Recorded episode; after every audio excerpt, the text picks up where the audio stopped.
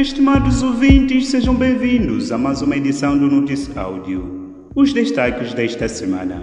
Tribunal Supremo liberta uma parte dos arguidos das dívidas ocultas. 26 anos depois, antigos trabalhadores da avícola recebem suas indenizações.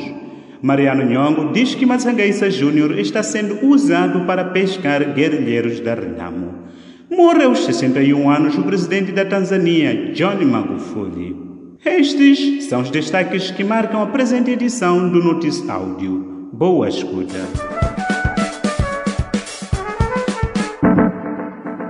O Tribunal Supremo decidiu libertar 11 arguidos dos 18 que estavam presos no âmbito do processo de investigação do caso das chamadas dívidas ocultas que deixaram Moçambique ainda mais na pobreza. De acordo com a Voz da América, os sete que continuam presos são os que fizeram parte do núcleo central deste esquema de corrupção, nomeadamente Ndambi Gebusa, que é filho do presidente Armando Gebusa, Antônio do Rosário e Gregório Leão, que eram chefes do Sistema de Informação e Segurança do Estado, Ângela Leão, Cipriano Motota, Teófilo Nhangumelo e Bruno Langa. Dos 11 em liberdade, seis foram soltos sob condição de pagamento de calção num total de 21 milhões de meticais. O coordenador do Fórum de Monitoria do Orçamento, Adriano Novunga, disse à DW que o dinheiro usado para pagar as calções é o mesmo roubado nas dívidas ocultas. Ele critica a Procuradoria-Geral por não ter confiscado os bens dos arguidos antes da detenção e acrescenta que estes criminosos não estão a ser responsabilizados pelos crimes que cometeram. Desapontado, Novunga está certo de que o Estado não está a fazer justiça para os moçambicanos governo iniciou na segunda-feira o pagamento de 46 milhões de meticais relativos à indenização de 566 antigos trabalhadores da extinta empresa de criação e produção de aves, Avícola, na província de Nampula. O facto ocorreu 26 anos após a paralisação daquela empresa estatal por dificuldades financeiras.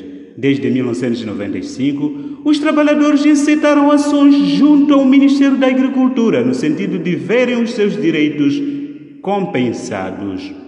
Após mais de 20 anos sem uma solução aceitável para as suas reivindicações, os antigos trabalhadores decidiram, entre 2018 e 2019, recorrer manifestações ruidosas aglomerando-se diariamente de frente do edifício da Direção Provincial da Agricultura de Nampula, batendo em latas e outros instrumentos que provocavam poluição sonora e alterava a ordem pública. Graças a esta pressão, o governo finalmente decidiu pagar aos trabalhadores.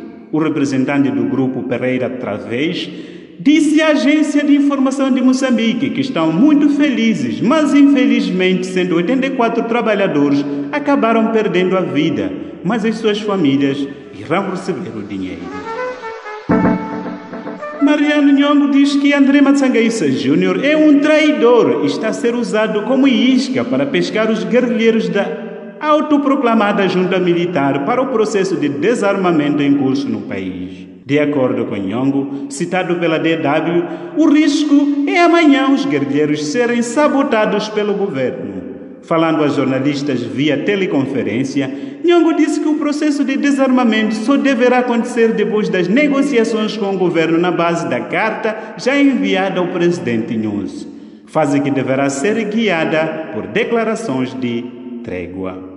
Nyong'o desvalorizou igualmente as recentes declarações de Matsangaissa Júnior sobre a necessidade de uma lei de amnistia e acusou de ter ido a Maputo procurar dinheiro para interesses pessoais.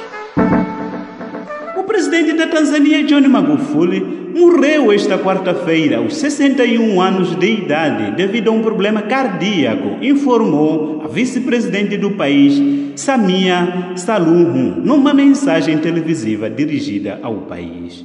Johnny Magufuli, que não aparecia em público desde 27 de fevereiro, dando espaço a vários rumores sobre a sua saúde, morreu em Dar es Salaam, capital da Tanzânia. Considerado um líder polêmico devido às suas posições e apelidado de escavadora, Magufuli era presidente desde as eleições de 2015 e foi reeleito para um segundo mandato em 2020, ganhando 84% dos votos em uma eleição em que a oposição disse ter marcada por irregularidades cujos resultados rejeitou. Esta foi mais uma edição do Notícias Áudio produzida pela Plural Mídia e distribuída pela Chipalapala. Fique ligado aos nossos canais de Telegram e WhatsApp e dê um like à página do Notícias Áudio no Facebook para receber mais notícias semanalmente. Fique atento à próxima edição. Resumo informativo, produzido pela Plural Mídia e disseminado pela plataforma Chipalapala.